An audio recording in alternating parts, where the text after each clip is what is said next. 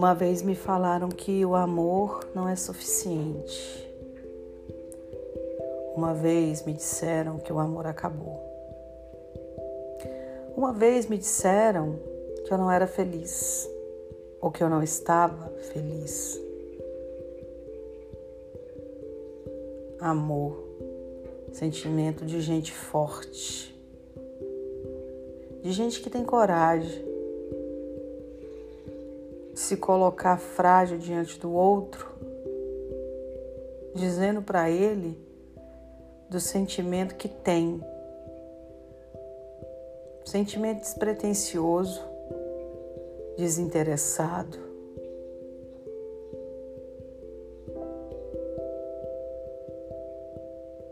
Mas é um sentimento capaz de mudar, de transformar. Que é dado de graça.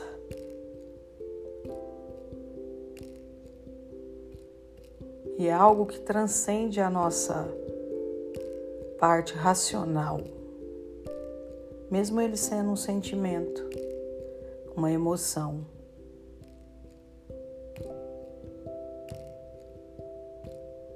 E o que que leva as pessoas a acreditarem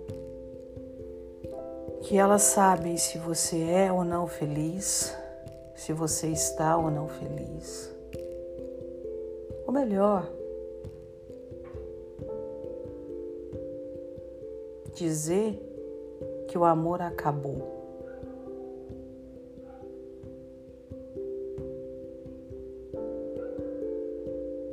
O amor não é algo que é medido, pesado. O amor não se compra, não se acha em prateleiras de supermercado.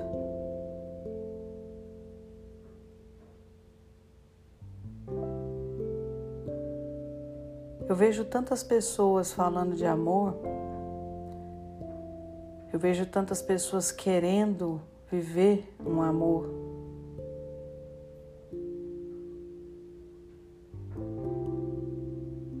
Muitas vezes o que eu vejo são pessoas entendendo esse sentimento de uma forma totalmente deturbada.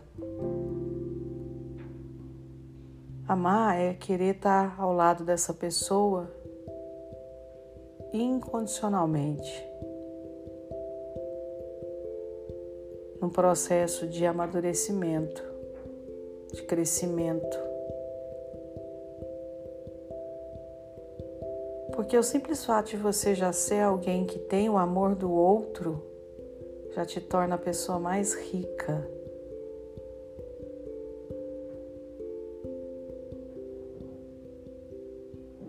A riqueza não está e nunca teve naquilo que é material. A riqueza está naquilo que transcende as nossas vãs filosofias ou a nossa capacidade moral e intelectual de raciocinar.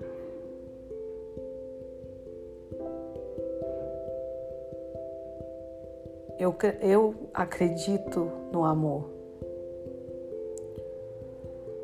Eu sei o quanto esse sentimento e essa emoção são verdadeiros e são capazes de fazerem verdadeiros milagres, nos colocando em situações de plenitude, de paz. Mesmo que para isso a gente tenha que lapidar, construir O amor é construção, é ser mútuo, é ser grato.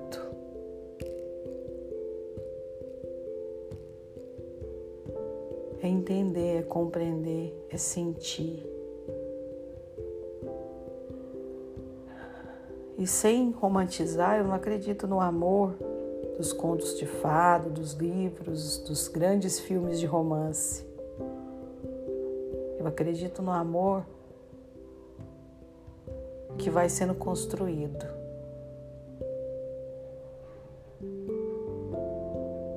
o amor é tudo.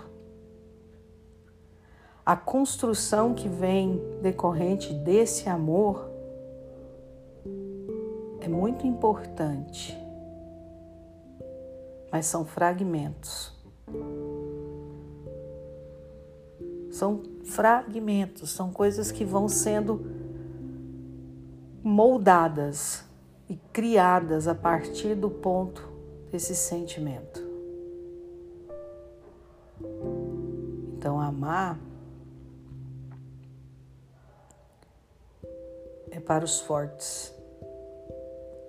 Ter consciência de que é capaz de amar e o tamanho dessa, dessa sensação, desse poder de, de ter esse, esse grande amor, ou esse amor, é realmente algo para alguém que já entendeu a sua coexistência nessa encarnação.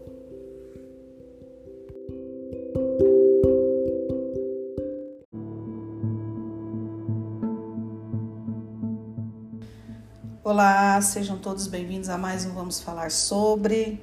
Cá estou eu de volta depois de um tempo ausente dos nossos podcasts, desse nosso momento de integração dentro do cenário espírita, trazendo para vocês a história desses homens e mulheres que foram tão importantes é, dentro da doutrina, trazendo seus conhecimentos, se colocando mediunicamente à disposição da espiritualidade.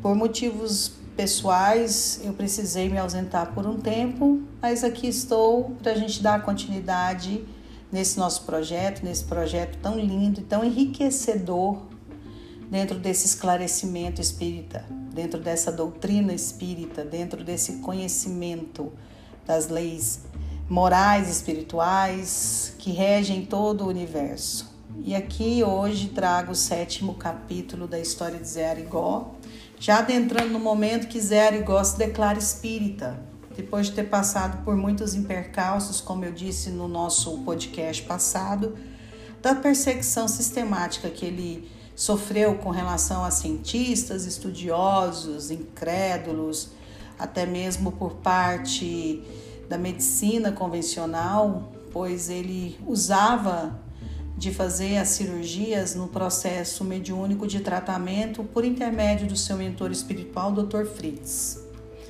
Então é chegado o momento que Zé Arigó se declara espírita, depois de cinco anos, né, alheio a todas essas questões. Criado no lar de católicos praticantes, Arigó cresceu trabalhando e rezando sem muitas dúvidas ou preocupações teológicas, pois tinha como base dentro da sua família o catolicismo. E mesmo já prestando atendimento espiritual com o médico do além, como era dito por, pelos populares, já por cinco anos, permaneceu alheio às questões religiosas e se declarava católico. Em um dado momento, porém, começou a ser ostensivamente questionado sobre a conformidade desse ofício inusitado com o catolicismo ou com o catecismo da igreja, já que era um praticante da religião espírita, mas se intitulava católico. Quanto a isso, eu não vejo nenhum problema. Eu acho que cada um vai se encontrar dentro das suas, das suas questões religiosas, da sua conexão com o alto, seja com a espiritualidade, seja com é, a, o centro que você busca, o lugar que você busca Deus. Porque, na verdade, uma coisa que eu sempre falo e costumo dizer isso e, e falo com, com ênfase é que Jesus, Deus, os nossos mentores, os nossos anjos da guarda, como bem vocês preferirem colocar, eles estão em todos os lugares.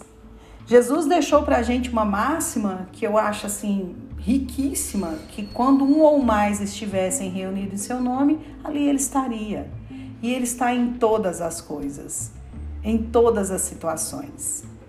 Enfim, mesmo diante disso, cansado dessas querelas e dos açoites de créligos, que havia sempre esse, esse ataque, esse movimento, ele resolve deixar a igreja de lado e se declara espírita, carregando como lembrança do catolicismo um já gasto crucifixo que ele conservava todo o tempo em seu bolso, que é esse adorno que ele sempre usava no processo das cirurgias e estava sempre com ele, sempre. Após essa ruptura, aproximou-se de um é, conterrâneo estudioso do Espiritismo. Com ele se iniciou na doutrina do codificador Allan Kardec. Daí então surgiu o primeiro centro espírita, aonde Zé Arigó fazia todo esse trabalho, o Centro Espírita Jesus Nazareno.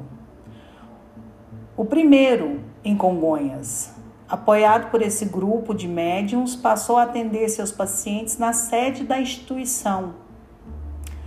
Então, nesse momento, Arigó toma conhecimento do seu chamado,